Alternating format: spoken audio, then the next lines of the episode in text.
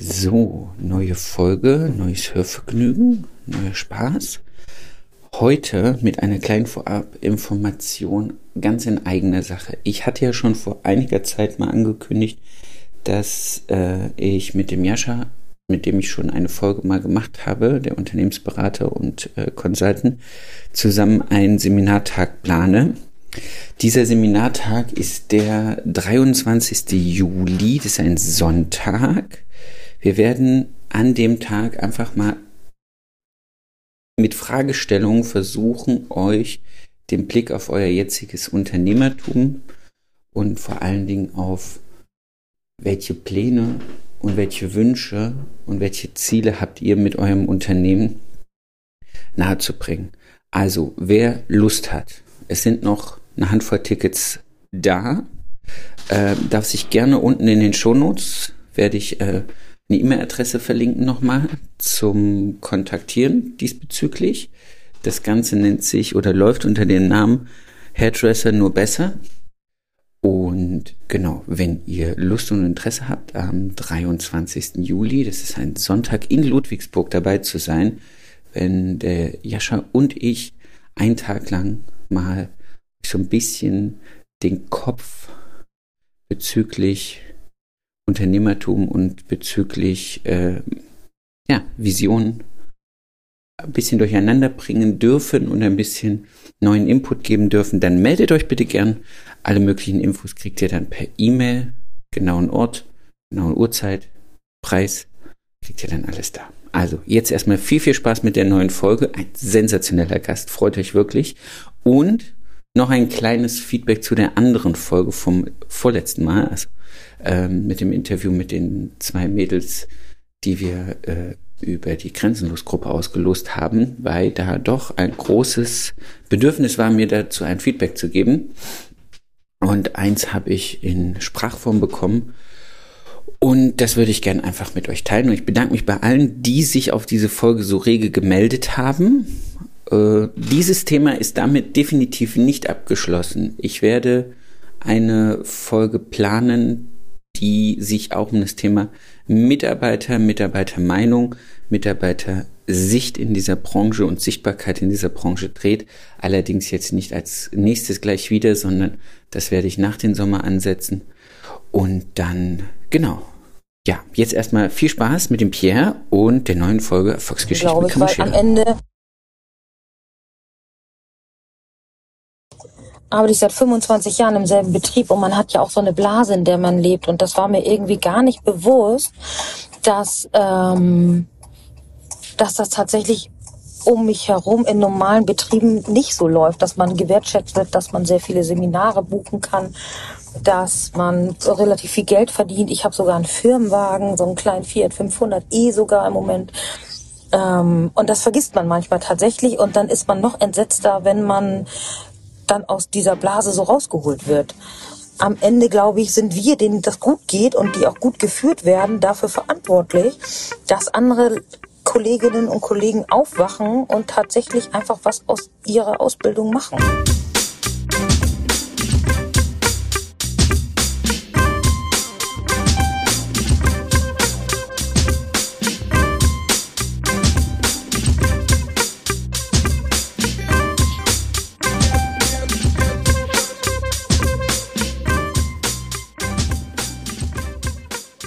Erfolgsgeschichten mit Kamm und Schere. Heute zu Gast der wunderbare Pierre Heinemann. Herzlich willkommen bei Erfolgsgeschichten mit Kamm und Schere. Wie ist dein Name? Pierre Heinemann. Wie lange bist du Friseur? Seit 1993. Angestellt oder selbstständig? Derzeit noch angestellt. Alter eures Salons? Seit 2008, aber insgesamt in fünfter Generation. Sensationell. Äh, in welcher Stadt habt ihr euren Salon? In der Wedemark, Nähe von Hannover. Sehr cool. Hast du neben dem Job noch Hobbys? Eishockey und Inline-Hockey. Also Hockey. Hockey. genau. sehr geil. So, äh, du hast gerade schon gesagt, fünfte Generation. Bringt mich direkt Bitte. zur ersten Frage. Ja, gerne. Wieso bist du Friseur geworden? Ja, das ist ein Familiendrama. Ja, ähm, natürlich. Äh, mein Vater äh, hat mich da beeinflusst und äh, mein Großvater. Äh, mein Großvater hat mir mal erzählt, dass äh, sein Großvater halt auch schon Friseur war. Es ist nicht dokumentiert irgendwo, also in den Annalen der Wedemark ist es nicht hinterlegt. Ähm, aber da ich ihm damals das geglaubt habe, konnten wir dann zurückdatieren, dass es die fünfte Generation ist. Und naja, ne, dann ähm, steigt man da auch mit ein. Sehr cool. Selber Standort die ganze Zeit oder hat Papa irgendwann mal einen anderen Standort gewählt, als Opa ähm, hatte? Ja, also wir sind ja richtig genau. Also mein Vater, der hat sich dann zwischendurch mal von der Familie abgesetzt, ähm, hat dann im, aber im selben äh, Ort dann ein eigenes Geschäft gemacht. Und dann später gab es dann 2008 dann wieder die Zusammenführung dann. Und dann sind wir immer, also sind wir dann wieder in unser angestammtes Haus dann ähm, zurückgegangen. Das ist unser Familienhaus. Und äh, da ist äh, bis jetzt, bis heute dann quasi auch für unser Weiterkommen später dann entsprechend dann die richtige Basis. Sehr cool. Ich habe das mir bei Google mal rausgesucht, weil wir hatten es ja gerade schon im Vorgespräch, dass ich in Langenhagen gearbeitet habe und dachte mir, ich muss doch mal gucken, wo genau Richtig. das liegt. Und dann dachte ich so, wenn man dich als Person sieht, mhm. dein ganze, deine ganze Vita liest und deinen ganzen Auftritt so sieht und sieht dann diesen Salon da in Wedemark, dann dachte ich so, okay, es gibt auf jeden Fall eine gewisse Diskrepanz zwischen Außenwirkung und Geschäft. Also zwischen dir und deinem Geschäft. Das fand ich, das wollte ich nur gesagt ja. haben, weil ich es irgendwie total süß finde, diesen Laden, dieses schöne niedersächsische Haus da mit allem drum und ran. Und dann hast du dann irgendwie so, bam, Mister, ich habe keinen Platz mehr auf meinem Körper für das nächste Tattoo. das stimmt, ja. Aber die, äh, die Bewohner der Wedemark äh, sind das mittlerweile gewohnt und äh, die Struktur hat sich hier auch sehr, sehr stark verändert bei uns. Und ähm, hier sind wirklich tolle, tolle Menschen hergezogen. Und die Tendenz geht ja auch danach, dann wieder so ein bisschen mehr aus den Städten raus und äh, Richtung Land zu ziehen. Und äh, dadurch haben wir hier wirklich eine ganz tolle, ähm, auch industriegeprägte Kundschaft, die sehr viel Anspruch mitbringt. Und ähm, die können dann so langweiliges Dorf auch gar nicht äh, gebrauchen. Ne? Also das, äh, da brauchen die das auch. Aber ich bin tatsächlich wirklich so lange schon hier und äh, ja, und das ist so ein bisschen so der der Rückzug. Ne? Also man ist hier gut gebased, also man hat einen guten Standort, was dann so die die Reisen angeht. Ne? Es ist nicht weit nach Berlin, es ist nicht weit nach Hamburg, nicht weit nach Düsseldorf, nach Frankfurt auch nicht. Und dadurch habe ich natürlich einen ganz guten, ganz guten Kern hier und habe einen Flughafen in der Nähe, zwei große Autobahnen und ähm, da kann ich mir auch wirklich keinen besseren Standort vorstellen, weil wie gesagt die die Rahmenbedingungen tatsächlich auch stimmen. Ja, es, man unterschätzt das manchmal ein bisschen. Ja, für die, die es wahrscheinlich ja. gar nicht wissen, mit Continental und Volkswagen sitzt da ja auch richtig äh, Industrie. Genau. Gerade in Langenhagen. Sennheiser, ne, nicht zu vergessen. Wir haben Sennheiser hier zwei Kilometer von uns entfernt. Ja, der große Kopfhörer- und Mikrofonhersteller, ja, sitzt hier direkt nebenan und da haben wir natürlich auch viele Kunden und die bringen dann schon den richtigen Anspruch mit, ne, weil die auch ja. äh, viel unterwegs sind dort, ne, also viele Leute auch gerade so aus dem Bereich äh, Marketing und sowas, ne, die, die sind da auch äh, natürlich wichtigerweise auch immer gut äh, zu stylen und ja, und das sind die Kunden, Schön. die wir hier haben bei uns. Mhm. Sehr cool. Richtig. Jetzt erzähl mal, wie kam, also Du hast vorhin schon gesagt, dein Papa ähm, hat dich dazu nicht genötigt, aber mehr oder minder Doch, hat inspiriert. Er, er hat es. genötigt hat er mich. Ich wollte es nicht sagen. Ähm, hat er ja. dich auch ausgebildet oder hat er dich dann erstmal irgendwo hingeschickt und hat gesagt, so die drei Jahre knechte ich dich nicht, das mache ich danach?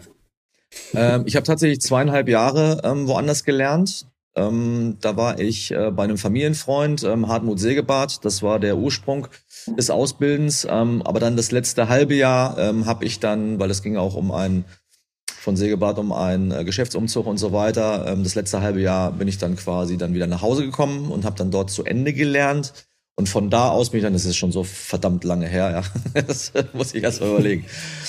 Wo war das? Ähm, ja, und äh, genau, wo war das, wo bin ich, genau. Und äh, ja, und äh, dann habe ich dann da zu Ende gemacht und da musste man natürlich klassisch dann damals noch äh, Zivildienst machen oder Bundeswehr.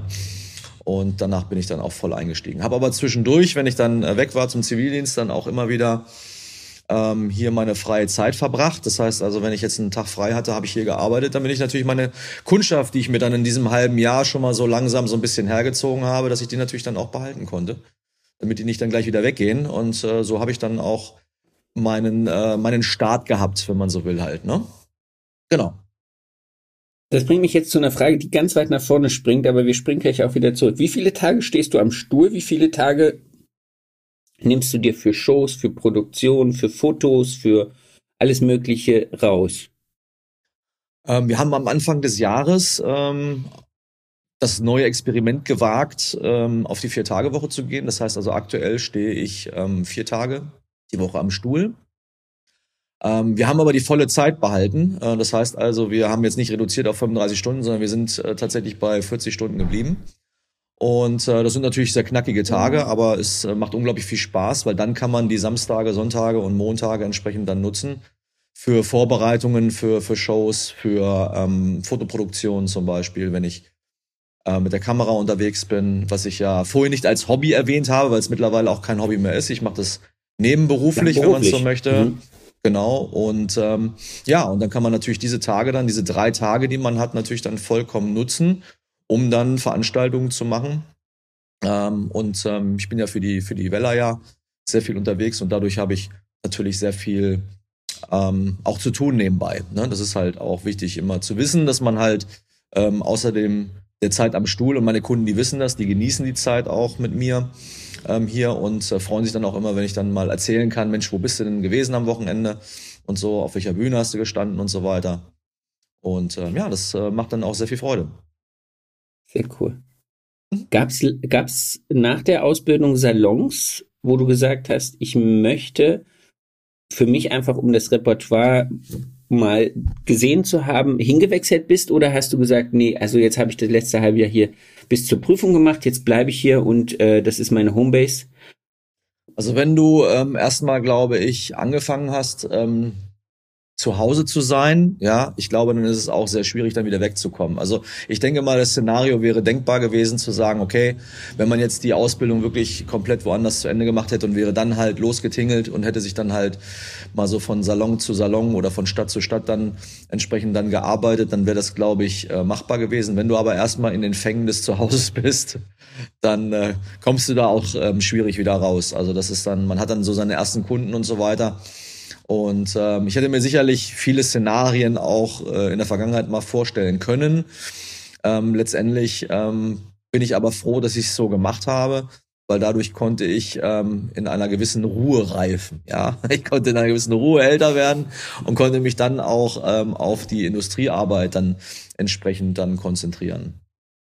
Aber das bringt mich jetzt an einen Punkt, mhm. weil wir haben es eben schon erwähnt mit wo ist der Ort? Wo ist der Laden, wie hat, was, was für eine Außenwirkung hat der Laden, ähm, wo ich jetzt denken würde, okay, wie kommt ein junger Mann aus diesem Laden dazu, so umtriebig in der Industrie unterwegs zu sein?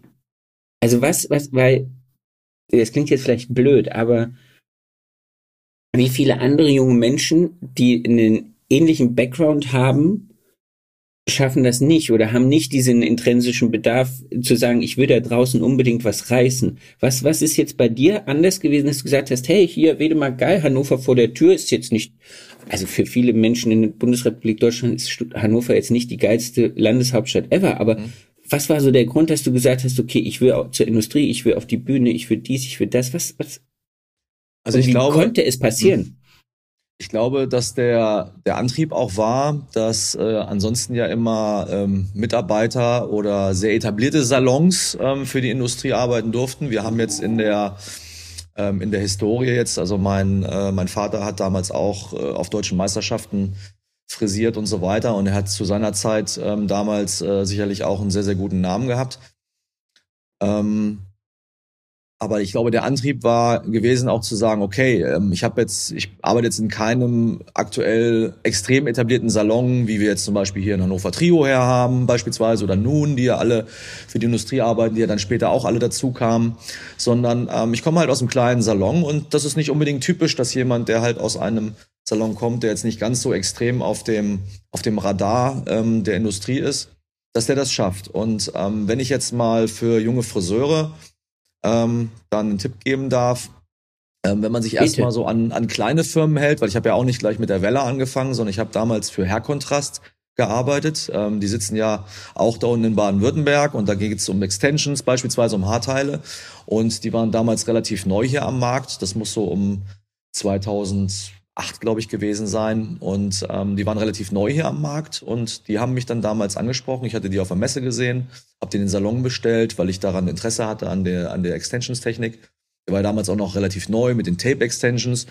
Und äh, dann war dann ein, äh, ein Außendienstler hier und der hat dann gesagt, Mensch, du bist ein cooler Typ, hast du nicht Lust für uns zu arbeiten? Wir machen jetzt demnächst so ein Casting bei uns äh, unten in Baden-Württemberg, hast nicht Bock zu kommen? Und da habe ich gesagt, ja, okay, cool, ähm, würde ich gerne mal machen. Ähm, habe da nicht so viel Erfahrung jetzt mit, habe zwar auch in meiner äh, Vergangenheit halt ähm, viel auf, auf Bühnen gestanden durch diese ganze Preisfrisiergeschichte, wo ich dann durchgegangen bin aber natürlich jetzt äh, noch nicht so in dieser Education-Form. Und dann habe ich gesagt, das interessiert mich. Und dann habe ich das auch hinbekommen, für die dann zu arbeiten. Habe dann auch das erste Mal in Düsseldorf dann auf der Top Hair dann auf der Workshop-Bühne gestanden und am Stand und so weiter. Und das war dann so der Start. Ähm, aber das halt wirklich herausgeschafft aus einem äh, nicht so in der Branche zu dem Zeitpunkt etablierten Salon, wo man jetzt, äh, sage ich mal, automatisch ähm, angesprochen wird. Ne? Und das, das war so ein bisschen, das, das hat mich auch stolz gemacht. Das ist so ein bisschen self-made. Also es Das möchte ich mir cool. gerne dann auch auf die Fahne schreiben dürfen, genau. Mhm. Das steht nachher noch mit auf dem, äh, auf dem großen Stein über dir. Würde ich sagen, hat er sich selber, da hat, hat er, er, sich selber hingearbeitet. Hat, hat er gemacht, ne? Ja, genau. Aber das ist. Ich fand, ich, die Frage habe ich jetzt mit Absicht gestellt, weil ich hatte, mhm. ähm, letzt, letzte Woche noch das Gespräch mit den zwei Angestellten, was noch erscheint und online gestellt wird. Und da war auch zum Schluss so meine Frage an die zwei was ist nochmal so ein Traum, den ihr habt, den ihr gerne erfüllen wollt? Und dann war auch wirklich zu sagen, oh, ich würde gern auch mal auf der Bühne stehen. Und das ist halt, und ich will das jetzt nicht wertend sagen, aber es ist halt dieser ganz normale Friseursalon, in dem die, mhm. die jungen Damen gearbeitet haben oder du gearbeitet hast. Oder komm, ganz ehrlich, wir haben es vorhin gesagt, ich habe im Hauptbahnhof in Hannover für Apel gearbeitet, ich habe in Langenhagen im CCL für Apel gearbeitet. Das sind jetzt auch keine Bühnenakteure. Ich hätte auch runter zum Bahnhof gehen und hätte ich einmal die Augen aufgemacht, wäre zu Nun reingelaufen, hätte einen Salon gehabt, wo ich gedacht habe, oh, das gibt's auch. Wunderbar. So, aber trotzdem hat es ja in irgendeiner Art und Weise die Möglichkeit gegeben, mit dem, mit dem ich gut bin, mich trotzdem zu positionieren. Und du hast es genauso gemacht. Und das sagt mir aber, okay, liebe Mädels und Jungs, die da draußen jetzt irgendwie Bock haben, noch wirklich aus Leidenschaft Friseur zu sein und was zu reißen, mhm. ist egal, wie groß und wie geil der Laden ist. Wenn du losgehst und Bock hast, geht's. Oder? Absolut. Ja, absolut, natürlich.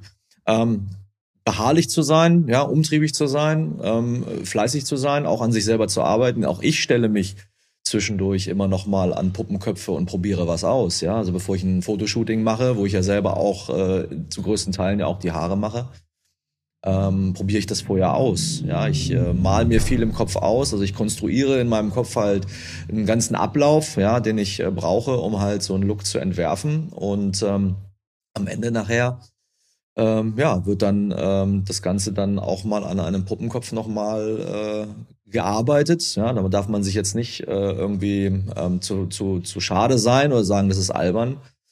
Ähm, und äh, das sind natürlich dann heute auch noch so Basics, ähm, die ich mir gerne heute auch noch behalte. Und dann muss man wirklich sagen, okay, pass auf, ähm, wenn du das wirklich, wenn du da Bock drauf hast, ähm, dann tu was für dich auch, weil du musst auch schon ein bisschen was beweisen. Ich meine, die Marke Sebastian, für die ich jetzt ähm, hauptsächlich erarbeite, die hat einen sehr hohen Anspruch auch an das, an das Handwerk. Und ich habe ja nun auch seit 2013 einige Kollektionen ja auch ähm, mitmachen dürfen, also nicht mitgestalten dürfen. Das machen ja unsere Global Art Directors, aber ähm, letztendlich dann natürlich auch nachher nacharbeiten und dann den Friseuren hier in Deutschland dann näher bringen. Und äh, da muss man schon ein gewisses ähm, Können haben. Aber man braucht da keine Angst vor haben, man kann ja für sich selber üben.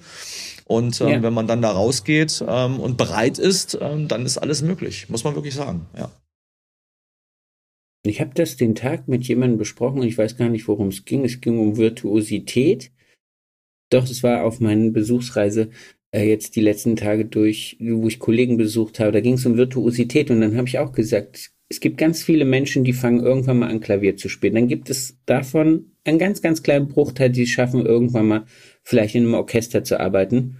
Und von diesen paar, die im Orchester arbeiten, gibt es dann noch vielleicht 0,1 Prozent, die wirklich virtuos arbeiten und das oder Klavier spielen können. Und das machen die nicht, weil ihnen der liebe Gott eine Fähigkeit gegeben hat, auf die sie sich immer berufen können, sondern weil die acht Stunden an diesem Klavier sitzen und wie die Bekloppten üben, üben, üben Und das machen die besten Friseure da draußen, inklusive dir, heute immer noch. Wenn ich etwas nicht kann und irgendetwas neu umsetzen will, dann muss ich es üben.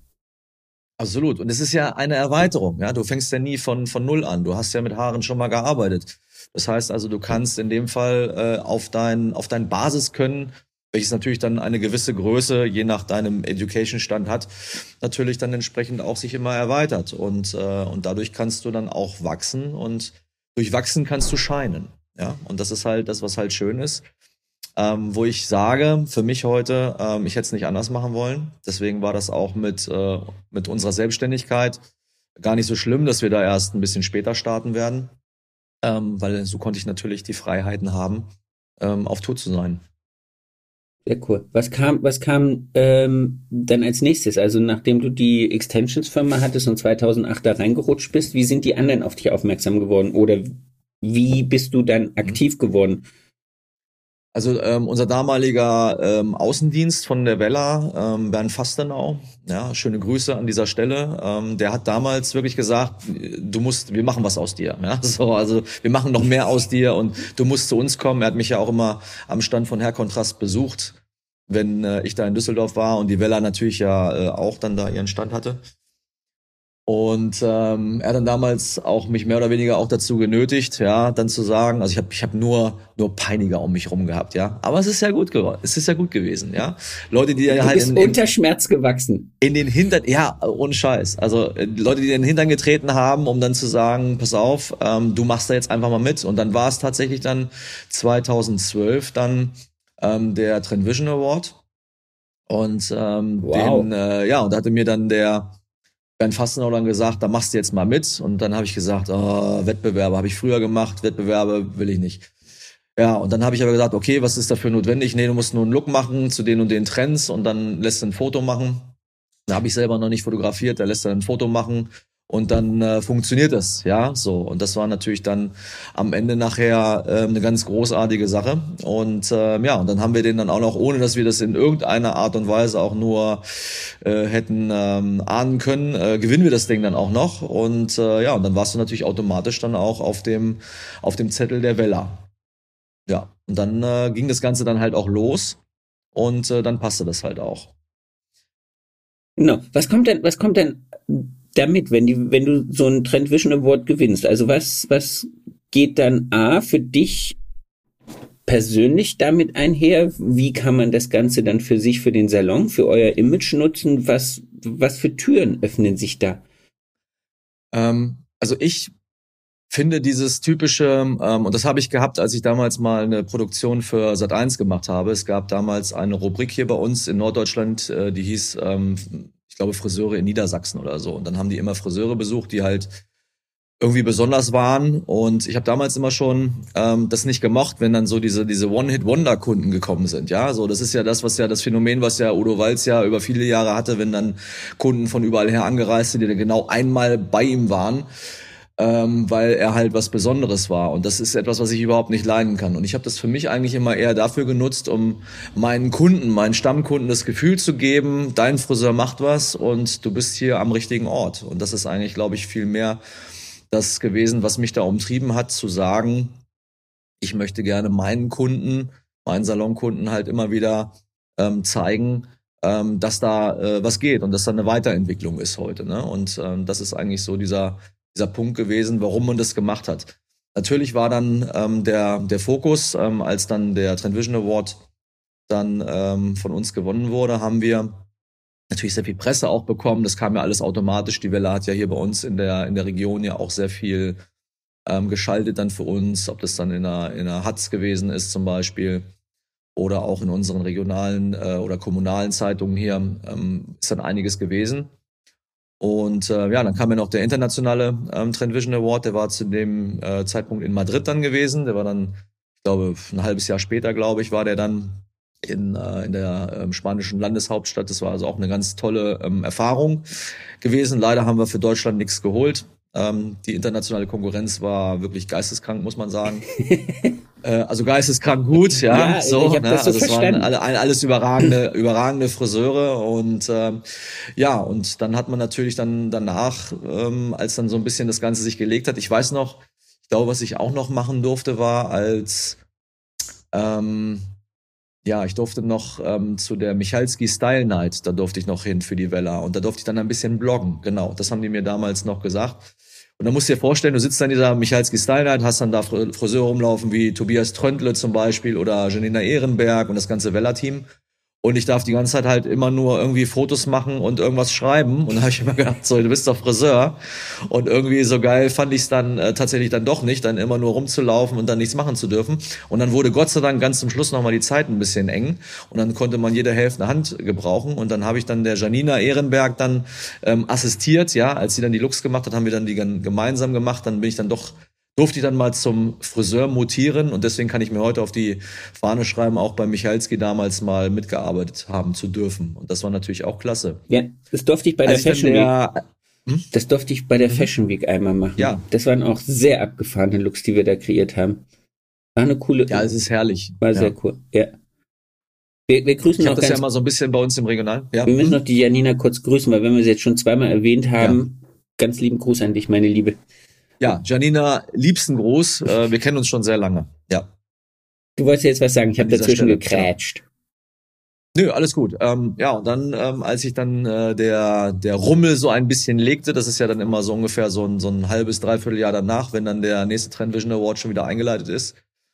Ähm, wenn sie dich dann, zur Seite äh, schieben und die neuen suchen. Genau. Richtig. Ja, und da kam dann, äh, da kam dann Sebastian dann äh, auf mich zu, ne? Und ähm, und da haben wir dann, ähm, ja, ich hatte schon mit Sebastian, mit der Marke schon länger zusammengearbeitet. Ich muss sagen, das waren die ersten Produkte gewesen, die mich visionärisch wirklich ähm, berührt haben. Das muss man wirklich sagen. Also alles vorher waren halt für mich immer Produkte. Ähm, aber Sebastian war dann mit seiner ganzen Historie, mit seinem ganzen Drumherum, mit den Stylisten, die dafür arbeiten, mit den Visionen, die die haben, die Einflüsse, die sie nehmen, war das halt für mich wirklich was ganz, ganz Neues. Und das hat mich so gepackt, dieses äh, Sebastian-Fieber ähm, und war natürlich dann auch sehr froh, dann mal in so einen Bootcamp dann eingeladen äh, zu werden, wo ich dann dort ähm, mal auf die äh, Guten dann treffen durfte. Dann, dann lernst du erstmal dein Limit, ne? Ja, absolut. Dann weißt du erstmal, wo du noch Bedarf hast. Und das war an ziemlich vielen Ecken äh, zu dem Zeitpunkt. Und ähm, aber ich muss sagen, ich bin äh, da sehr, sehr dankbar, dass ich diese Möglichkeit damals bekommen durfte und auch die ganzen Weggefährten, die sich dann in der Sebastian-Zeit dann äh, von damals bis heute dann immer noch ähm, in meiner Umgebung dann bewegen, das finde ich natürlich ganz, ganz großartig. Und das ist ein sehr konsistentes äh, das war, das Team, war und ist oder? eine sehr hm? ja, äh, absolut. Die Marke ändert sich ja ständig und so müssen wir natürlich auch, wie das in der Industrie halt auch ist, natürlich immer wieder auch ähm, mit Änderungen, ähm, ich will nicht sagen leben, weil es klingt so negativ. Ähm, es sind natürlich auch immer viele Chancen dabei. Ähm, die Marke hat sich ja so ein bisschen von Avantgarde ähm, so ein bisschen in Street Fashion geändert, was ich jetzt grundsätzlich auch cool finde. Ja. Das ähm, gibt natürlich auch wieder neue Ideen. Der Haarschnitt zum Beispiel wird auch wieder mehr zelebriert und ich finde auch, wir verlieren uns langsam so ein bisschen in dem Thema Haarschnitt. Sebastian, wir beide, ne, wir sind ja schon ein bisschen länger dabei. Wir sind ähm, Haarschneider, ja. Natürlich mögen wir auch die ganzen Entwicklungen mit Balayage und so weiter. Ähm, aber irgendwann wird es auch mal weniger sein und irgendwann wird das Ganze auch wieder haarschnittlastiger. Ne? Dann kommen dann die ganzen TikTok-Trends wie der Wolf-Cut, ja. Das war so lustig. Vorgestern war eine Kundin hier, die ist bei meinem Vater gelandet und sie sagt, sie hätte gerne einen Wolf-Cut. Und dann sagt mein Vater, was ist das? Gehen Sie ja? raus, gehen Sie raus. Zeig mal ein Bild, zeig mal ein Bild. Ja, nee, zeig mal ein Bild. Naja, er kann ja alle Haarschnitte, aber er kennt die ganzen Bezeichnungen halt nicht. Da habe ich zu ihm auch gesagt, das ist TikTok. Sagt er, was, was TikTok? Was? Nee, TikTok sage ich. Mein Vater ist nicht, äh, mein Vater ist nicht äh, digital. Also der hat kein Handy, der hat kein, kein Laptop, keine E-Mail-Adresse. Echt nicht? Mein Vater, der wäre, also auch wenn der wirklich sehr modern ist, ja, mein Vater ist ja ein, ein ganz moderner Friseur und Haarschneider, aber das digitale Zeitalter ist sowas von ihm, äh, an, an sowas ähm, an ihm vorbei gerauscht ja, dass das, ähm, ja, das ist geisteskrank. Also er hat wirklich damit gar nichts zu tun und deswegen kennt er natürlich auch diese ganzen Trends auch gar nicht. Wobei ich sagen muss, der, der, das, ich sehe das als massives zweischneidiges Schwert, weil mir geht das so massiv auf den Sack, dass alle 14 Tage irgendeiner aus einem Haarschnitt irgendein Trendbegriff macht, das Internet damit ja. durchnudelt, die Leute kommen und sagen, sie wollen jetzt Icy Blond, sie wollen Ballerdings und Desel und, und Curtainbanks ja. und hin und her. Und ich sag dann immer, können wir über einen langen oder einen kurzen Pony reden, weil einfach ich. Ja.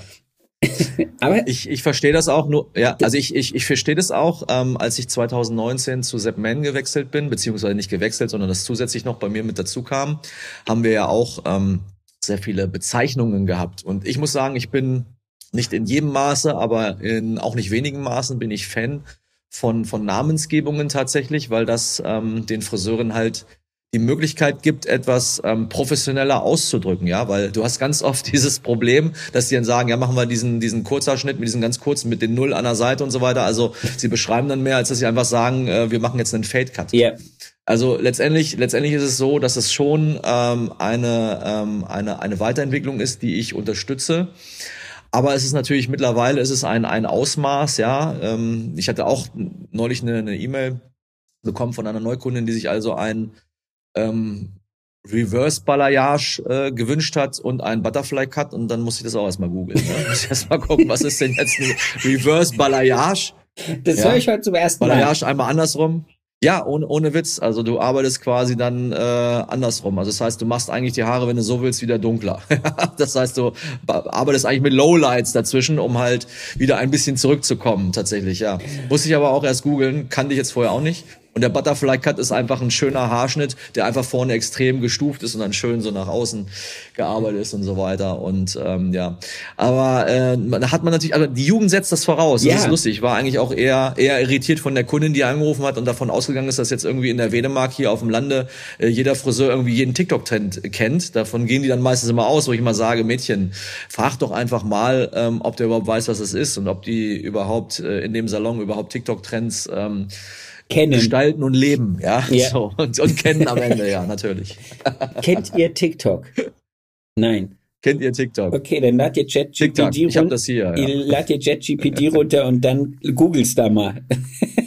ah, Richtig, ja. Ja, wenn ich das meinem Vater noch sage, der hat ja kein Handy. Wo soll das jetzt her? Der muss das, der wird das in der Zeitung lesen, dass es das gibt und äh, ja. Das ist dann auch schon alles. Wie gesagt, das ist, mein Vater ist ein Phänomen, weil er wirklich äh, ein immer noch mit seinen 66 ein unglaublich moderner Haarschneider ist, der wirklich äh, keinen Schnitt nicht kann. Ähm, doppelte Verneinung, ja. Er kann äh, alle Schnitte, ja, die man ihm hinsetzt. Er kann wirklich alles, ähm, was im Bereich Haare schneiden ist. Aber er ist halt, was das Thema, äh, wie gesagt, Digitalisierung angeht, da steht er auf dem Schlauch. Aber dafür sind wir ja da. Dafür machen wir das, sein Team. Ne? Sehr, genau. Alles cool. Wie viele habt ihr eigentlich? Das habe ich gar nicht gefragt. Wie viele seid ihr im Moment? Also wir sind drei Hauptkräfte bei uns, ähm, die ähm, Kunden voll bedienen. Wir haben ein paar Teilzeitkräfte bei uns halt noch hier. Wir haben Salonhilfen. Ähm, wir haben das Thema, dadurch, dass wir einen Generationswechsel jetzt haben, momentan keine Auszubildenden. Das wird dann hinterher dann wieder der Fall sein. Ähm, das ist wirklich jedes Jahr immer wieder mal ein bisschen mehr Nachfrage, mal ein bisschen weniger, wie das überall anders ja auch ist. Und ähm, ja, und dann haben wir natürlich ähm, dann unsere Kunden und wir sind auch immer an so einem Limit, ja, aber wenn äh, mein Vater, der Ende nächsten Jahres aufhört, ähm, natürlich jetzt auch nicht mehr bewusst nach, nach neuen Mitarbeitern sucht, ähm, obwohl wir das seit der Corona-Zeit tatsächlich hätten haben können. Also wir haben keinen keinen Break gehabt ähm, danach und keinen äh, Slowdown gehabt, sondern wir waren wirklich äh, immer ähm, on top. Schön. Ja, und wir haben immer eine große Nachfrage auch gehabt hier und diese Nachfrage war natürlich dann auch oder wäre natürlich auch ideal gewesen, aber da muss natürlich auch erstmal jemanden finden.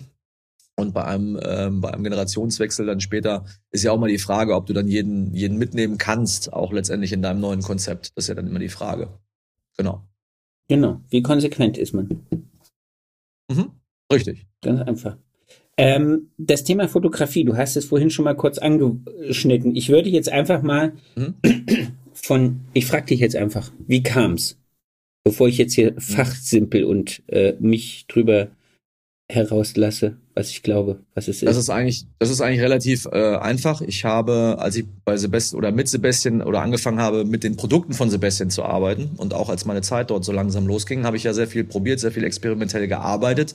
Das ist dann auch hier in der Region einigen ähm, wirklich sehr renommierten Fotografen nicht entgangen die da gesagt haben, da ist so ein Friseur, der kann sehr viel mehr als unsere Visagistinnen hier und wir möchten gerne mal Big Hair machen. So, und dann haben die mich angefragt, haben gesagt, hier, ähm, wir haben ganz gute Möglichkeiten. Ich habe ja immer an meinen hübschesten Kundinnen geübt. Also die hübschesten Kundinnen, die ich hatte, die habe ich mir dann rausgenommen. Hatte ja auch durch ähm, Hairkontrast ja noch viele Haarteile, Extensions. Ja, wir haben ja wirklich auch damals äh, bei Hairkontrast ja sehr viel Möglichkeiten gehabt, große Köpfe abzubilden durch viel Masse an Haar, ja, die du reinklipsen konntest, die du in der Form verändern konntest. Und so war ich halt sehr, sehr experimentell unterwegs ähm, und habe das dann immer an meinen hübschesten Kundinnen ähm, durchgeführt. Und dann kamen die Fotografen, die natürlich auch schon Modelzugang hatten, klar. Ähm, das war natürlich klasse. Dann hast du da auch das erste Mal dann mit richtig professionellen Agenturmodels ähm, gearbeitet. Und äh, dann haben wir da coole Looks zusammen gemacht, die ich dann für diese Fotografen dann entworfen habe. Und wir haben an coolen Locations äh, geshootet. Wir waren ähm, in, in Schlössern haben wir geshootet, ganz groß. Wir haben wirklich tolle ähm, Sachen gemacht, ähm, auf Dächern und also wirklich so Dinge, die halt cool waren. Und dann habe ich dann mir auch selber eine Kamera gekauft. Ähm, ich habe zehn Jahre lang ähm, Musikjournalismus betrieben, dadurch, dass ich selber früher damals auch Musik gemacht habe. Und da hatte ich sowieso schon eine Kamera gehabt, wo ich ähm, Konzerte fotografiert habe für meine Artikel, die ich damals für verschiedene Magazine geschrieben habe.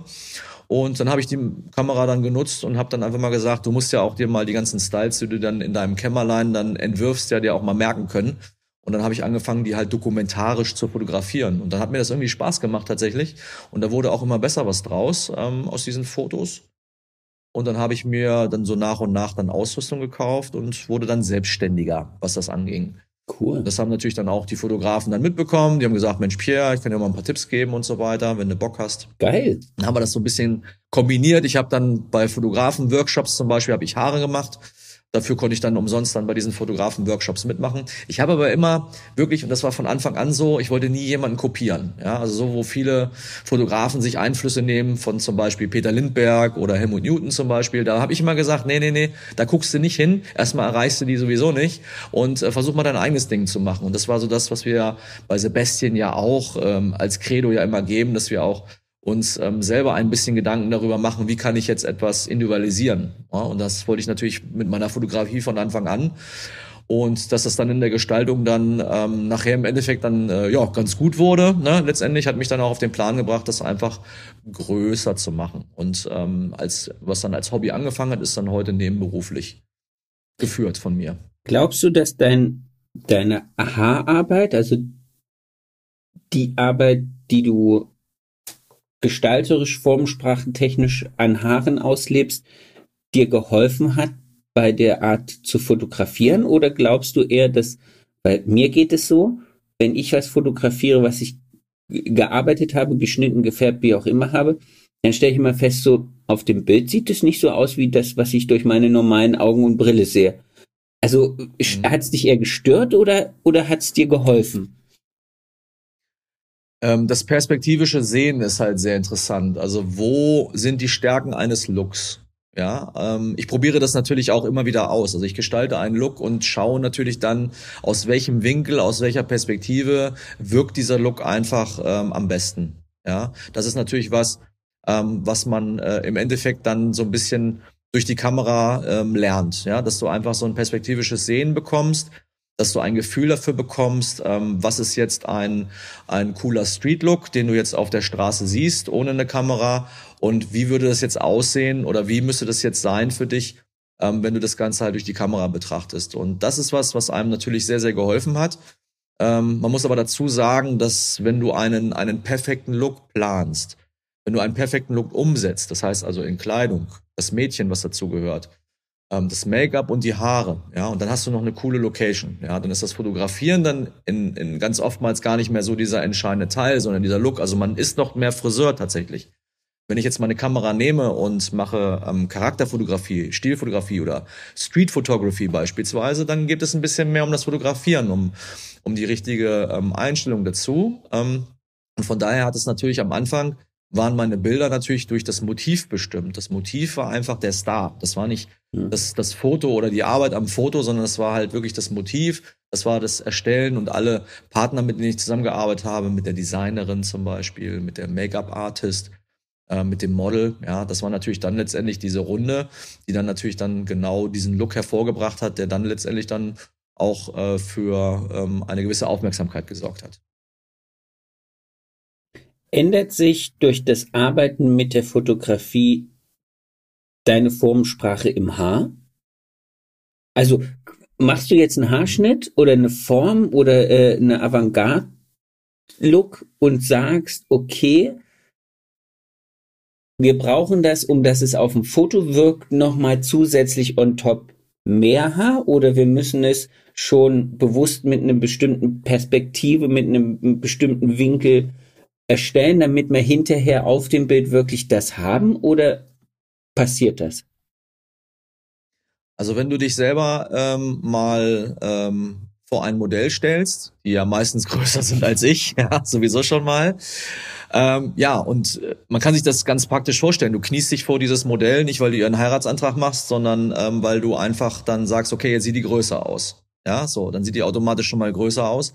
Äh, du hast aber natürlich, wenn du jetzt von unten fotografierst, dann mitunter vielleicht etwas weniger Haare drauf, ja, weil das Ganze zieht sich ja nach oben in die Länge halt weg.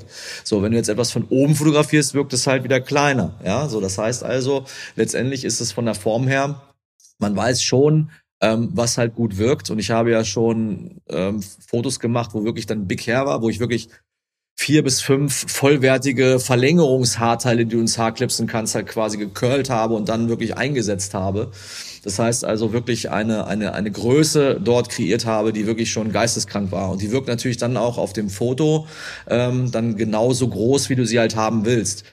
Ähm, aber ich gebe dir da recht, und das ist wirklich so, manchmal ähm, gibt das, äh, das, das eigentliche Auge das hat natürlich auch mal ein bisschen was mit der Brennweite zu tun. Ne? Wenn ich, wie fotografiere ich jetzt etwas? Weitwinklig oder halt eher ähm, oder eher ähm, ähm, teletechnisch. Das heißt also, wie bringe ich jetzt etwas auf das ähm, auf das äh, auf das Bild und ähm, und dadurch lernst du aber auch ähm, perspektivisch ähm, diese diese diese Sichtbarkeit der Frisur halt irgendwie anders wahrzunehmen und äh, wo halt die Proportionen halt sein müssen. Aber generell ist es so, wie ich das auch beispielsweise immer bei unseren Hochzeiten sage, wenn wir Hochzeitsfrisuren und Make-ups machen, ich sage, mach immer mal ein bisschen mehr, weil wenn du fotografiert wirst, wird das Ganze noch sehr stark weggeschluckt. Also gerade beim Make-up zum Beispiel, ne, wird halt sehr viel weggeschluckt. Also du musst immer ein bisschen mehr machen für ein Foto als jetzt für die Straße als Beispiel. Cool. Äh, ich habe gelesen in deiner Vita, du gibst auch äh, Seminare für Fotografie für die Welle. Genau, also wir haben ein, ähm, ich habe ein Seminarformat entwickelt für Friseure. Wir haben das jetzt auch, ähm, ich glaube vor zwei Jahren haben wir das das erste Mal gespielt. Die Wella in, äh, in der Schweiz ähm, war sofort Feuer und Flamme. Die haben gesagt, genau sowas suchen wir noch. Und dann war ich jetzt ganz oft in Zürich gewesen. Das äh, Seminar heißt, äh, in der Schweiz heißt es ähm, Your Collection. Und äh, da zeige ich den Friseuren tatsächlich den, den Einstieg in die Modefotografie. Ja, das ist ein dreitägiges Seminar, das ist auf ähm, zwei plus ein Tag gesplittet. Das heißt also, wir haben zwei Tage am Stück und dann gibt's eine Aufgabe und dann treffen wir uns vier Wochen später nochmal zur finalen Runde nochmal wieder. Man lernt aber nicht nur jetzt, wie bediene ich jetzt eine Kamera und die Technik, sondern auch, wie kann ich das im Salon einsetzen? Wie kann ich mein Team begeistern, an dem Prozess, an dem Entwicklungsprozess einer Kollektion teilzunehmen? Ja, wie kann ich äh, alle ins Boot holen? Welche Aufgaben muss ich verteilen? Aber natürlich auch das Thema, ähm, wie muss ich halt am Ende nachher ähm, das Ganze dann fotografieren? Was brauche ich an Ausrüstung? Was ist mein Investment?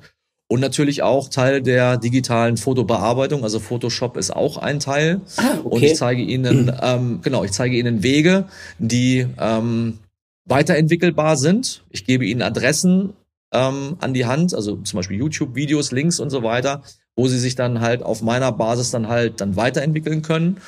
Und äh, wir haben mittlerweile sogar auch schon ein Fortsetzungsseminar, das heißt also so ein Add-on haben wir in der Schweiz schon etabliert, und ähm, ja, und in diesem Add-on kamen dann Friseure aus dem ersten Seminar dann halt wieder und wir sind dann den nächsten Step gegangen. Ne? Und so, ähm, also weil meine Idee ist es halt, ähm, ein bisschen mehr Vielfalt ähm, in die in das Portfolio der Friseure zu bringen. Und ich finde es toll, dass sie alle Richtig, ja, ich, ich finde es toll, dass sie alle ein Ringlicht haben. Ich finde es toll, dass sie, dass sie einen Backdrop haben, also so eine, so eine Rückwand haben, wo die ähm, dann die, die Kunden oder die Modelle dann davor stellen und so weiter.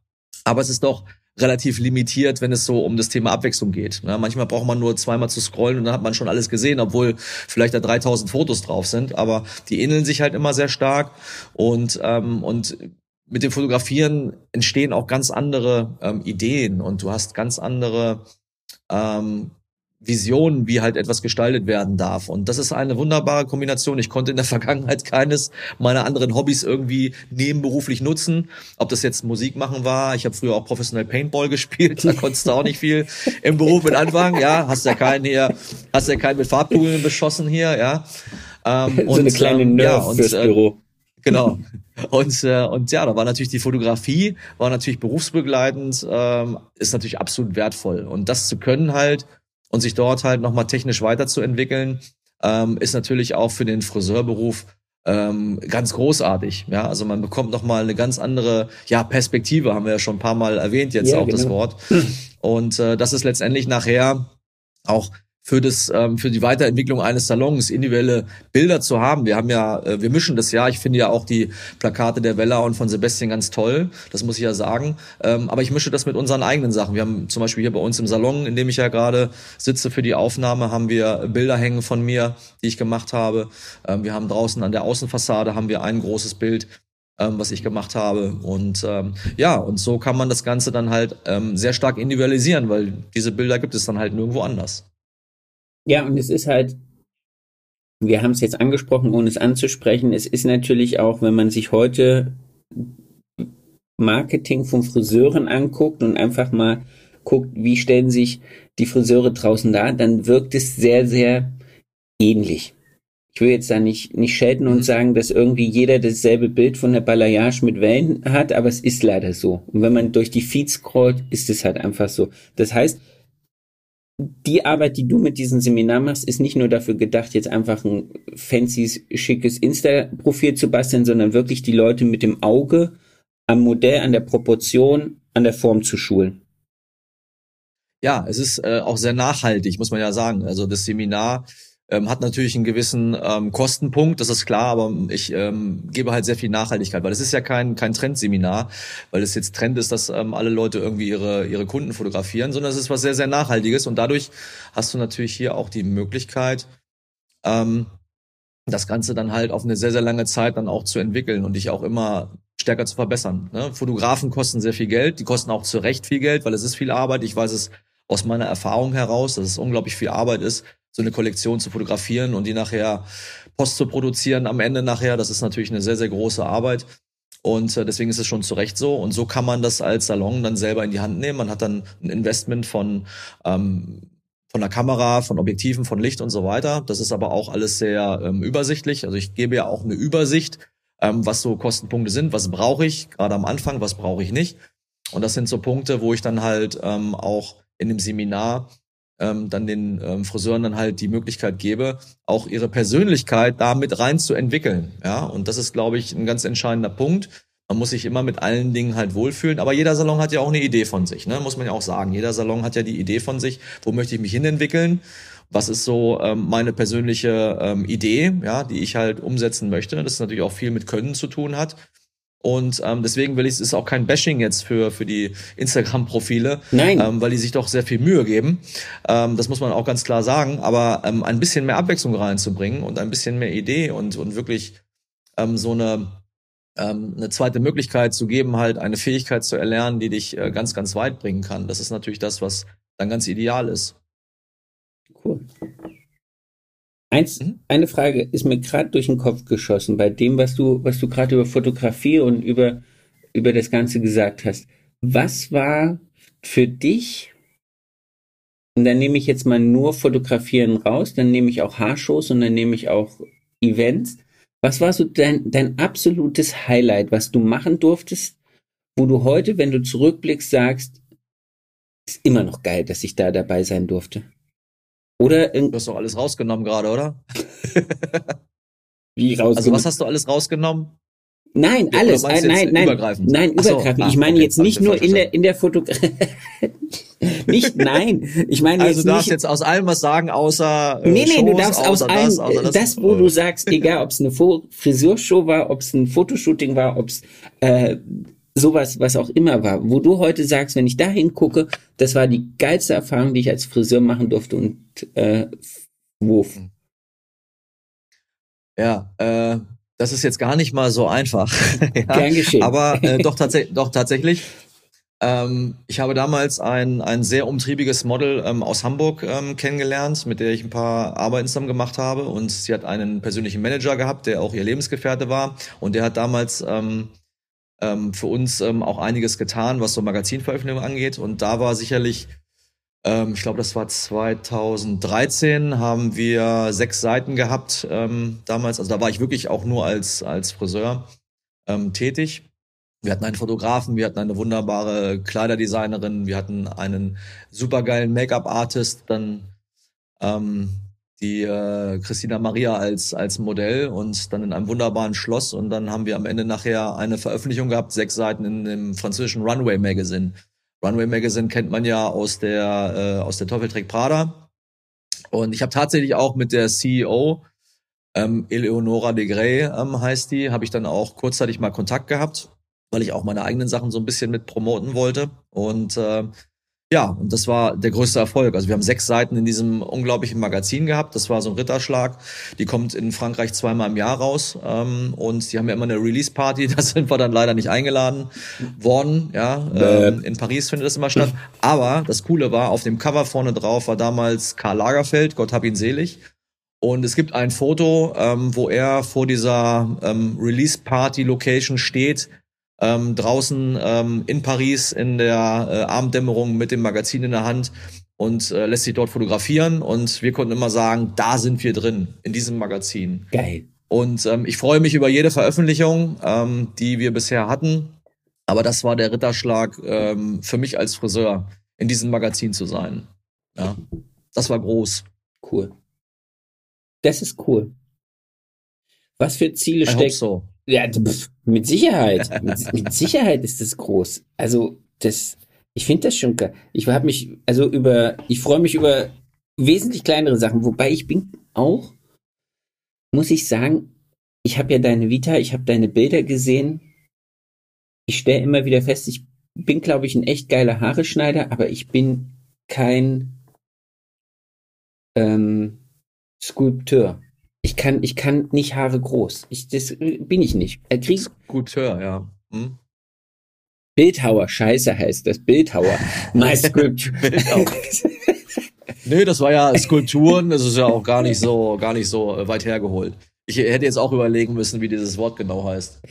Ah, Skulpturierer klingt auch, ja, klingt auch kacke. Hat, hat, hat viele schöne Dinge. Nee, aber da habe ich dann so gedacht, ja. Äh, krass, das, das, das bin jetzt das wäre jetzt nicht ich, aber das ist cool. Und deswegen ist es cool, dass du mit so Sachen dann halt auch deinen Erfolg feiern kannst und dass du ähm, deine Marke darum kreieren kannst. Ich bin aber auch ein Haarschneider, muss ich auch sagen. Also was das angeht, ich bin kein Färber, ja, deswegen ähm, habe ich auch trotz dessen, es ist ja so kurios, ich habe ja den Trend Vision Award im Bereich Color gewonnen. Das ist ja äh, Blasphemie. widersprüchlich, weil ich, weil ich einfach überhaupt, ich glaube, die haben sich einfach an dem Styling, was ich damals gemacht habe, einfach so festgehalten. Und in der Jury, weiß ich noch, hat dann 2012 auch der Michalski gesessen unter anderem. Und äh, den konnten wir dann quasi auch mit, mit einem großen Kopf ähm, begeistern. Da hat man gar nicht mehr so auf die, auf die Farbe geachtet. ja, Die war dann gar nicht mehr so wichtig. Also man muss einfach nur ein bisschen ablenken, ne? So vom Ganzen halt. Aber ich liebe Haare schneiden, ich liebe Sassoon. Ähm, ich bin, ich finde mich ein bisschen zu alt, um jetzt ins Sassoon noch einzusteigen. Ich habe zu dem Zeitpunkt, wo ich es noch hätte machen können, zu viel zu tun gehabt, weil das ist halt für mich was, was nochmal so eine ähm, so eine Erweiterung gewesen wäre. Aber nur im Ganzen, nicht nur jetzt gestückelt sagen, ich lerne ein paar Sassoon-Haarschnitte und der Rest ist mir egal. Ich finde Sassoon, die Marke hat's verdient, ähm, auch äh, komplett äh, gesehen und gearbeitet zu werden. Aber so fühle ich mich genauso wie du. Also ich schneide ähm, zu drei Viertel am liebsten Haare. Okay. Aber ähm, die Pläne halt, um spektakuläre Fotos zu machen, äh, sind natürlich dann manchmal auch ähm, ja mit einem großen Kleid, mit großen Haaren versehen und ähm, ja. Aber ich liebe auch das Kleine, ich liebe auch das das Subtile, was halt nicht sofort irgendwie immer gleich etwas ähm, was äh, ähm, großes Bombast hervorbringt. Ja, das mag ich auch sehr sehr gerne und so arbeite ich auch gerne mal ähm, sehr, sehr reduziert. Das ist auch in den letzten Monaten auch immer mal wieder der Fall gewesen, dass man sich dann auch am eigenen Haar ähm, versucht hat, ohne dass man jetzt da großartig mit Haarteilen oder mit Kissen oder sowas halt zu arbeiten. Das ähm, hat man dann in der Vergangenheit gemacht und ähm, das soll auch immer mal wieder kommen. Das wird auch immer mal wieder einfließen, das Thema. Ähm, aber auch am eigenen Haar etwas ähm, zu, zu gestalten, ist natürlich dann eine große Herausforderung. Kennen wir ja aus dem Salonalltag. Eine schöne Klassik. Ich finde immer gut geschnittene Klassik.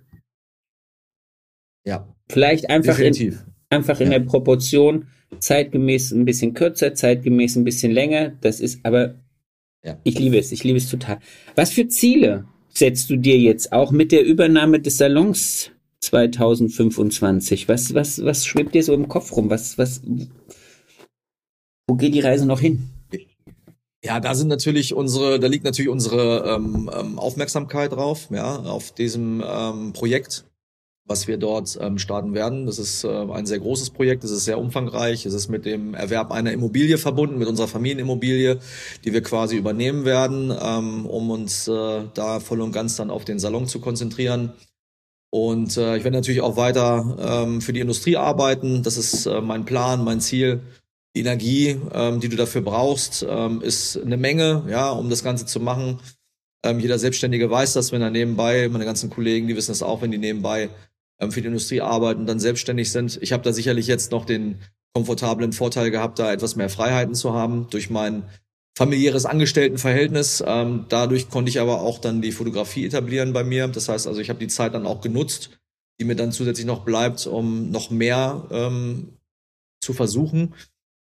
Ähm, und äh, ja, und dann wollen wir ähm, ganz neu und ganz zeitgemäß an den Start gehen. Wir haben einen großen Kundenstamm, den wir, auf den wir zugreifen können. Ähm, ein Kundenstamm muss sich natürlich darauf einstellen, dass wir neue Dinge machen werden. Das heißt also, ein Generationswechsel ist immer auch mit großen ähm, Veränderungen ähm, einhergehend und deswegen ähm, kann sich jeder darauf freuen. Es wird wirklich toll. Wir werden die ersten Gespräche jetzt in den nächsten Monaten haben, was das Thema äh, Interieur und Einrichtung angeht und so weiter. Das ist alles auf dem Weg. Die Pläne liegen aber schon, wie das nachher in der Gestaltung ist, die liegen schon alle in der Schublade.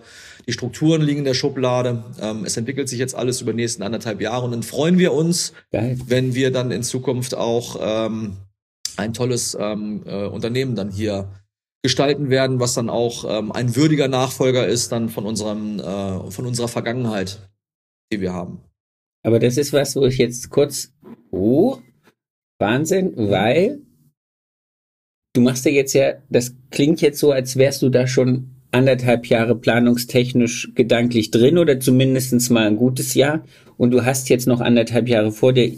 Ich finde es immer sehr interessant, wie viele vorausschauende Unternehmer es gibt und wie viele nicht ganz so vorausschauende Unternehmer es gibt. Und ich finde es cool, dass du dir äh, oder dass ihr euch da so lange Gedanken wirklich drüber macht, was das alles auch bedeutet. Weil einfach nur zu sagen, okay, Vater geht, jetzt nehme ich das Schild ab und hänge meins hin,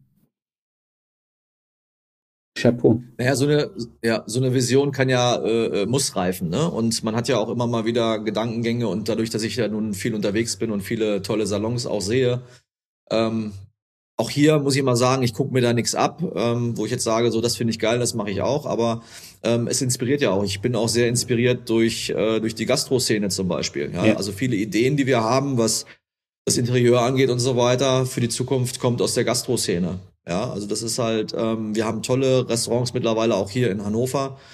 Ähm, sehr visionärische junge ähm, Köche, die hier arbeiten. Wir haben mittlerweile auch einige Sterne-Restaurants hier, was ja in Ihr Hannover habt, glaube ich, so ein sehr geiles Zwei-Sterne-Restaurant, was in dieser äh, ZDARD Mediatheken-Dokumentation am Pass war. Genau. Das Jante. Ja, genau. genau. Das Jante. Und das Jante äh, ist in Hannover ähm, auf der am Braunschweiger Platz und ähm, ich war da selber leider noch nicht, aber ich beobachte das ähm, auch, wie die sich entwickeln. Und die sind da in so einem ehemaligen ähm, Toilettenhäuschen. Also mhm. das ist so ein Toilettenhaus dort ähm, auf dieser an diesem Braunschweiger Platz in Hannover. Und ähm, das haben die, also die sind nicht die ersten, die das umgebaut haben. Da war vorher schon mal ein Restaurant drin, aber die haben das dann übernommen und die hatten einen Stern gehabt und jetzt haben sie den zweiten. Ne? Also die sind wirklich äh, ähm, ein, ein junges und Team. Und das sind so Inspirationen, da schaue ich immer mehr hin weil ich finde aus der Gastro-Szene, was so das Wording angeht, was so die die ähm, die Philosophien angeht und ähm, der Blick auf Produkte, ja, also auch Produkte mehr wertzuschätzen und auch auf Produkte mehr Wert zu legen, wenn ich jetzt im Bereich Haare arbeite. Also da sind sehr viele Parallelen und diese Parallelen, die sind wirklich ähm, sehr, sehr gut zu greifen und ich finde ähm, unglaublich inspirierend. Ja, sehr schön weil ich finde immer, und das war in dieser Sendung wieder so ein, so ein, so ein Lichtblick für mich, ähm, das auf den Geschmack reduzieren, würde ich einfach bei uns übertragen auf die Form und auf die Farbe reduzieren. Ja, also einfach hergehen ja. und sagen, okay, brauche ich diesen ganzen Halligalli, Shisha-Schuh drumherum und dann sind wir wieder bei diesem ganzen Framing-Gebrabbel, wo ich immer denke, äh. und dann finde ich das auch cool zu sagen, okay, wenn, was kann man eigentlich weglassen, um Haare geil aussehen zu lassen oder die Kundin oder den ja. Kunden mit den Haaren geil aussehen zu lassen? Also wir verstehen uns auch seit immer eigentlich schon so als Salon, der wirklich mehr, also auch wenn es jetzt nicht unbedingt immer so aussieht, aber als Werkstatt fungieren soll und weniger so diesen, diesen, diesen Schein haben soll, ja, also diesen, diesen Glamour-Faktor, der halt irgendwie oben aufgesetzt ist. Ich finde ähm, das toll, wenn Friseure ein bisschen mehr von sich wollen und ein bisschen mehr ähm, in den Bereich gehen, dass sie halt sagen, ich nenne es immer so ein bisschen, gut, ist ein bisschen ähm, despektierlich manchmal, wenn ich sage, so ein Stößchen, Stößchen-Salon sind wir halt nicht, ne? die, die Sektgläser klirren, ja, das sind wir halt nicht, das waren wir auch nie, das will ich auch in Zukunft nicht sein, um Gottes Willen. Ich kann auch in dieser, ich bin ja viel auch ähm, in solchen Bereichen durch gute Freunde unterwegs. Das heißt also, ähm, einer meiner besten Freunde ähm, ist ähm, ein großer Herrenausstatter in Hannover. Und ähm, er bringt mich natürlich dann auch immer in äh, verschiedene, ähm, zum Beispiel wenn wir einmal im Jahr beim, beim Pferderennen sind, dann sind ja auch immer sehr glamouröse Personen dort. Ähm, und ähm, ich mag diese, diese Oberflächlichkeit nicht, ähm, wenn es halt darum geht, halt wirklich etwas versuchen zu sein. Also das ja. ist halt, finde ich halt immer ein bisschen schwierig. Also ich respektiere alles, was damit zu tun hat, aber ich sehe mich da selber nicht drin. Vielleicht bin ich auch nicht der Typ dafür, wenn man mich sieht, der jetzt sagt irgendwie, okay, du bist jetzt mit den ganzen Schlipsträgern da unterwegs und dann irgendwie so dieses Ganze. Ich sehe mich da auch äh, eher ein bisschen anders. Ähm, aber das Tolle bei meinem Freund ähm, Rolf ist einfach, dass er genauso ein tolles Gespür dafür hat, sich auf den jeweiligen Menschen einzulassen. Er ist ein großer Wohltäter. Es gab jetzt gerade eine große Charity-Gala für ähm, Obdachlose ähm, hier in Hannover. Die war vor zwei Tagen. Ich war auch eingeladen, konnte leider nicht, weil wir sehr lange, sehr langes Opening hier hatten. Bis zum Abend hin konnte ich leider nicht. Aber ähm, eine sehr große, sehr ehrenwerte ähm, Aufgabe, die er sich da ähm, aufgelegt hat oder auferlegt hat. Und ähm, ja, und das ist natürlich toll. Aber wie gesagt, so dieses, äh, was du gerade auch richtig gesagt hast, dieses sich auf das Wesentliche zu konzentrieren. Ein Salon muss hübsch sein, er muss attraktiv sein, ähm, aber er muss jetzt nicht zwingend ähm, irgendwie drüber sein. Und ich finde so dieses ähm, minimalistische, was aber trotzdem ein gewisses Detailing hat, mhm. ähm, was halt wirklich so so einen roten Faden halt einfach gibt, ja, weil sind ja Dinge, du überlegst dir, was für Getränke möchten wir später haben, was für Zeitschriften möchten wir später auslegen, möchten wir den klassischen Lesezirkel haben? Nein, den wollen wir nicht. Ähm, oder fahren wir ins Pressezentrum zum Flughafen und schauen halt, was es da für anspruchsvolle Magazine gibt, beispielsweise. Ja, so ähm, um auch den Kunden so ein völlig anderes Bild einfach mal zu geben von dem, wie wir uns eigentlich auch sehen. Und ich habe ähm, so eine vorübergehende Internetseite, ähm, die bastel ich gerade, die ungefähr in einem Jahr dann online gehen wird, damit die Kunden schon mal wissen, was da kommt. Da steht dann der Name drin, wie das mit den Mitarbeitern aussieht, Produkte, Preis, Zeitgefüge und so weiter. Das sind dann so Dinge, die wir dann auch äh, hergeben. Und äh, da habe ich einen Satz, äh, den ich sehr prägnant finde, dass wir sagen, wir wollen endlich zeigen, was wir können. So und das ist eigentlich das, was wir auch sind und wie wir auch äh, natürlich äh, in einer eigenen Generation, äh, wir arbeiten sehr gerne mit meinem Vater zusammen, keine Frage. Aber nicht mehr ähm, lange. Aber dann so auf den eigenen, genau, auf den eigenen Füßen zu sagen, okay, jetzt können wir wirklich kompromisslos, weil ich muss ja immer auf unsere Werbung auch achten. Ähm, wir haben ja auch etwas konservativere ähm, Herangehensweisen, ähm, ähm, gerade jetzt äh, bei anderen Mitarbeitern zum Beispiel. Und das muss halt nachher halt ähm, alles in, in, in, eine, in eine Richtung laufen, damit du halt wirklich eine Sprache sprichst. Und dann kommt dieses ganze Detailing, was du halt auch in deinem Salon hast, wo jeder sich auch dann sieht. Sehr cool. Sehr, sehr cool. Wird eine Riesenaufgabe. Freue ich mich riesig für dich. Vor allen Dingen freue ich mich riesig drüber, was, was, okay. für, was für Gedanken du dir auch jetzt schon drüber machst. So, da ich hier auf meine Uhr gerade gucke und sehe, wir sind echt schon ein bisschen unterwegs, würde ich dich ganz ungern ohne ja. die Frage der Fragen entlassen, nämlich, was ist dein schönster Kundenmoment? Mein schönster Kundenmoment. Ähm okay, mein schönster Kundenmoment. Wow. Gern geschehen. Das ist jetzt eine echt taffe Frage. Hätte ich mir wahrscheinlich mal. okay, hättest mir auch mal einen Hinweis geben können, dass die Frage kommt. Oder ich hätte es ja auch wissen können. Ja, jetzt, äh, das schreibe ich mir auch selber auf die Fahne. Alles cool. Mein schönster Kundenmoment war tatsächlich, also ähm, es klingt jetzt vielleicht ein bisschen, ein bisschen big, aber ähm, ab und zu kommt ja Klaus Meine von den Scorpions zu mir. Und ähm, er hat mir ähm, damals von einer Tour, ähm, wo man noch nach Russland reisen konnte, ist schon ein paar Jahre her, da hat er mir ein Musikmagazin mitgebracht. Und auf diesem Musikmagazin vorne auf dem Cover waren er, also Klaus Meine, der Sänger der Scorpions, ähm, und Alice Cooper. Wer ihn kennt, ja, waren dort quasi auf diesem Cover verewigt. Und weil die Scorpions sind nämlich getourt äh, mit Alice Cooper zusammen. Alice Cooper war Support von den Scorpions in Moskau. Und ähm, beide haben das für mich persönlich signiert. Wow. Und da habe ich äh, tatsächlich irgendwie schon ein bisschen Pippi in den Augen gehabt, als ich dieses Magazin von ihm überreicht bekommen habe, ja, wo die beiden Weltstars, Klaus Meine, der jetzt mittlerweile 75 ist, ich kenne die Meines äh, jetzt, ich habe eine, eine langjährige Beziehung, wir kennen uns seit über 20 Jahren. Die Frau von Klaus Meine, die Gabi, kommt alle zwei Wochen zu mir äh, für ein Touch-up und ähm, ja, und das war wirklich ein Moment gewesen, da wusste ich gar nicht, was ich sagen sollte. Also war ich das erste Mal sprachlos, als ich dieses Magazin in der Hand hielt ähm, mit diesen äh, beiden persönlichen Widmungen drauf von zwei solchen Weltstars und das fand ich äh, einfach so überragend. Geil. Und das ist, wie gesagt, auch ein bisschen big jetzt, ja. Macht nichts, das ist völlig geil. Aber ähm, das, das war so, das war so ein Moment, wo selbst dann ich äh, echt gerührt war. Und das war, das fällt mir gerade so als erstes ein, ja. Deswegen stelle ich die Frage vorneweg nicht. Ich stelle die Frage mit Absicht ja. vorneweg nicht. Ich, ich, ich habe sie ein, zwei Mal vorneweg gestellt oder habe den Leuten die Möglichkeit gegeben, während des Gesprächs drüber nachzudenken. Aber ich habe einfach festgestellt, dass das, das spontane, die spontane Antwort die ehrlichste ist. Und das finde ich, das finde ich so geil. Das ist, ist cool. Ich hoffe, ja. du hast es eingerahmt hinter irgendwie so geilen Plexiglas und äh, es hat einen sehr, sehr besonderen Platz. Ich habe bei uns in unserem äh, Wohnhaus, also wir haben ja ein, ein Wohn- und äh, Geschäftshaus kombiniert. Das ist ja das, was wir jetzt auch käuflich erwerben. Und ich habe da einen Dachboden, das ist so eine richtige, so eine richtige Man Cave, den ich da habe. Und da ist meine komplette, auch meine komplette Scorpions-Sammlung, ja, was ich also über die Jahre bekommen habe an speziellen Editionen und so weiter und natürlich auch dieses Heft. Und äh, bei Gelegenheit äh, schicke ich dir mal ein Foto von meinem Man Cave, damit du mal siehst, äh, worüber ich da spreche. Sehr geil. Ja, und äh, im Podcast kann man es ja leider nicht einblenden, aber es ist auch nicht so schlimm. Ja, und ähm, da habe ich dann diese ganzen Sammelsorien, die ich dann so über die Jahre bekommen habe. Und da hat dieses Heft natürlich auch einen besonderen, ganz besonderen Platz, keine Frage. Das ist eine. Vielen lieben Dank. Vielen lieben Dank für diese wunderbare Zeit, die wir gerade verbringen durften, für die Stunde Gespräch. Ich danke auch, ja. Für dieses, für ja. dieses wirklich, für diese geile Anekdote.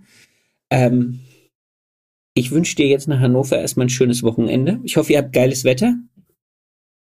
Wir haben auf jeden Fall sehr, sehr geiles Wetter. Es ist sehr, sehr warm draußen, ja. Und äh, wir werden natürlich auch heute noch, ich habe noch ein bisschen was zu tun, aber äh, wir werden natürlich dann trotzdem nachher auch das Wetter dann genießen. Und ich möchte auch dir nochmal danken, also dass du äh, mit deinem Podcast wirklich schon über so eine intensive Zeit, ja, ähm, die Friseure also wirklich wunderbar abholst. Also Danke. es ist toll. Es ist toll, welche Entwicklung wir auch nehmen. Es ist toll, wie du das machst, wie du es aufziehst das Ganze ähm, wirklich also auch aus dem, ich denke mal, da kann ich auch im Namen aller deiner Fans ähm, sprechen, ja, dass du wirklich das ähm, so hervorragend machst und ich finde, ähm, dass das noch ganz, ganz lange so anhalten muss, dass wir noch viele Friseure kennenlernen, ähm, die besondere Dinge tun. Und äh, da freuen wir uns alle sehr drauf. Also ich spreche da jetzt mal äh, umfangreich für die ganze Friseurbranche, dass wir Menschen wie dich brauchen, die sich so einsetzen und die so viel unterwegs sind, und äh, das zeigt auch, dass wir ähm, auf jeden Fall dieses Ruder ähm, in der Hand haben sollten, wenn es darum geht, auch neue Menschen zu akquirieren, zu begeistern für unseren Beruf. Merci. Hab ein, Daumen hoch. ein wunderschönes Wochenende und wir sehen und hören uns. Definitiv. Das Tja. wünsche ich dir auch. Vielen, vielen Dank. Bitte gerne. Aufnahme ist gestoppt.